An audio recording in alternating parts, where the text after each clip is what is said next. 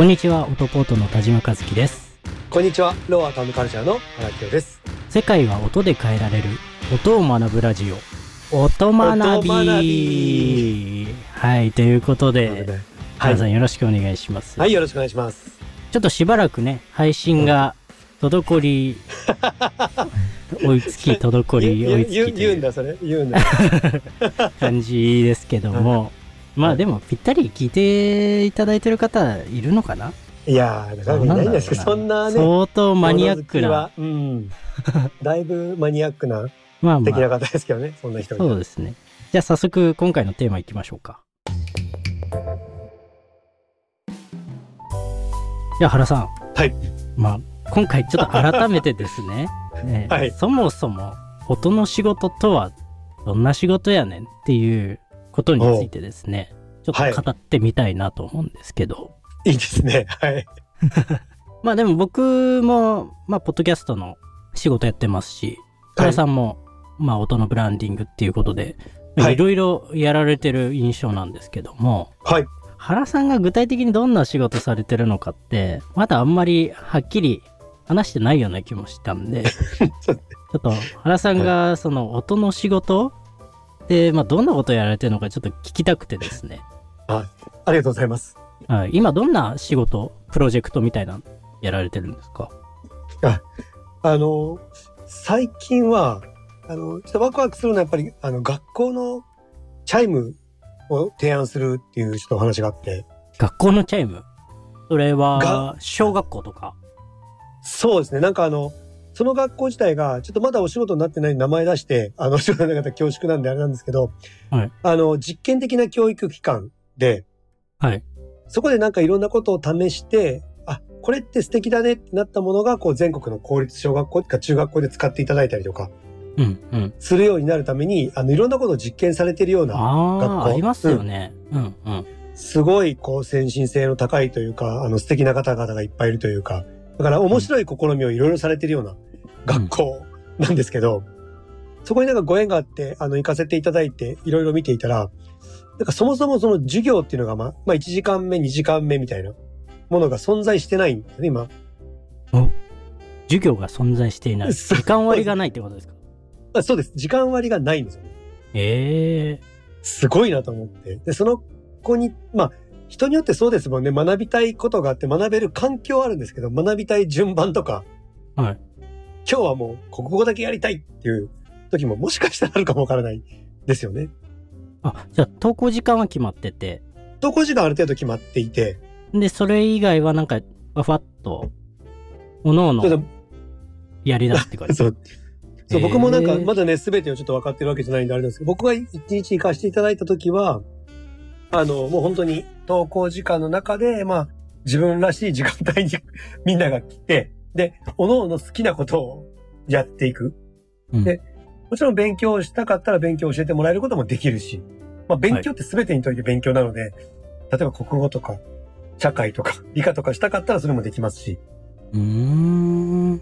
体を動かしたかったら体も動かせるし、アート描きたかったらアートもできるし、みたいな、なんか僕はそう目目に映りました。ええ今そのチャイムってどんな感じの音なんですか？普通のいや。タやそれはンタンタンタンみたいな。いや、なんかチャイムがなかったんですよね。ないんすね。そう。で、あそこに行った時にパッと思ったのが、なんかこう、一日自由に過ごせるってなると、時間をこう見なくても済むから素晴らしいんですけど、まあ、はい僕もなんか経験があるのは、やっと乗ってきた時にチャイムで終わるとか、うん、うん。うん。あまりこう気持ちが良くない時にも、あの、まあ気持ちが乗ってないのに、算数の授業に入るとか、うん。うん。なんで、す人によって違うなと思っていて、その自分がこうパフォーマンス出るタイミングは。はい。なので、こう、時間割がないのはいいなとは思いつつ、あの、一日が結構、そのまま流れていくので、はい。ちょっとなんかリ、リズムは必要だなと思って、その、なんとなくその、今日、まず始まるタイミングの、リズムの作り方も必要だし、うんこう、うん、あ、そろそろお昼帯で、あの、ちょっと折り返し、一日の折り返し地点かなっていうリズムの作り方も必要だし、まあ、最後、そろそろなので、ちょっと、最後クロージング、ちょっとこうスピード上げていこうかみたいな。はい。なんかママラソンなのか、駅伝なのか、わからないですけど、なんとなくリズムの作り方があると思うんで、らそういうのなんか無理ない感じで、そこにいる子供たちとか、皆さんに、あの、一日の、今ここまで来てるよっていうのが伝えれるものってなんかないかなって思ったら、あ、そういえばチャイムってあったなと思って。はい。ただチャイムって全部一緒だなと思って。キーンコーンカーンコンみたいな。そうですよね。なんかチャイムって言ったらあれですよね。そうなんですよ。で、あのチャイムの音が悪いわけじゃないけど、なんとなく、スタートから最後まで全部同じチャイム。音階の、音程の。はい。違うのかな？なんかそんなだった気がしてて。あ、でも、それ結構無機質な、うん。あの、音だったと思いますけど。多分そうあですよね。れ聞くと、ああ、そろそろ給食の時間かとか、休み時間の時間かみたいな。そういうのは思い起こされますけど、確かにねなんかちょっと硬いっすよね。な規律と言いますか。そうなんですよね。なんかこう、うん。楽しい感じではなかったのと、始まる時の音と終わる時の音が違ったかって言ったら、今思えばなんか一緒だった気がしてて、うーん。じゃあ始まりと終わりは変えてあげたいし、はい。朝と昼、やっぱ時間の流れを、一日の情緒的な流れを、チャイムで作れたら面白いなって思って、はい。まあそれをなんかこう、ご提案しようかなって、今ちょうど思ってて。どういう風に作るんですかそういうのって。でもなんかあれですよね、やっぱり、あの、そこにいる子供たちが何をしに来てるかとか、何をするために、何がこう、サポートが必要なのかみたいなところの距離感で考えていくと、このとアウトプットは変わるかなと思っていて、やっぱり、始まりと終わりで、僕一日の流れを、まあ、日の流れのようにこう作っていこうかなと思っていて、朝日とやっぱり夕日は違いますし、うん。朝の時間と昼の時間と夜の時間、まあ体感値も全然違いますし、うんなんかそこら辺が音にちょっと込められれば、かつその音がそこの学校のアイデンティティとか DNA が入ってるような音で作る。で、ちょっと今考えてるのは、まあ声でもいいかなとか思って、うん。うん。別にお音とプラスアルファ声。うん。で、それはその子供たちの声でもいいし、そこにいるもの、そこにあるものだけでこう作っていく。的な感覚でなんかこう作っていく。みたいなものがなんか面白いんじゃないかなとか。今そこまでしか考えてないですまだ。作ってないし。結構面白そうですけど、難しそうですね。僕はやっぱりその、そうなんですよ。音のあり方を、今まである音のものをもう一回こう再定義していきたくて、うん。その、機能的には正しいんだけど、心が揺さぶられないようなものって、時にはなんか鬱陶しくなるんで、うん。うん。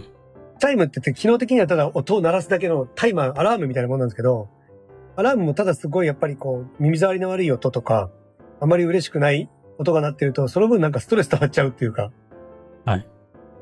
だと思うんで、まあ、そこら辺をなんかこう、気持ちいいものに変えていくというか、心地いいものに変えていくみたいな。うん。ものがなんかできればいいなと思ってます。うーん。なるほど。まあそういうね、音の仕事って言ってもやっぱ、音の最低限みたいなところを、原さんは今その、学校のチャイムでやられてるんですね。そうですね。なんか技術的な感じというよりは、心をどう動かすかですね。その音を使って。うーん。ぼ僕の仕事はそこだと思います。まあそもそも音の仕事とはってことなんですけど、はい。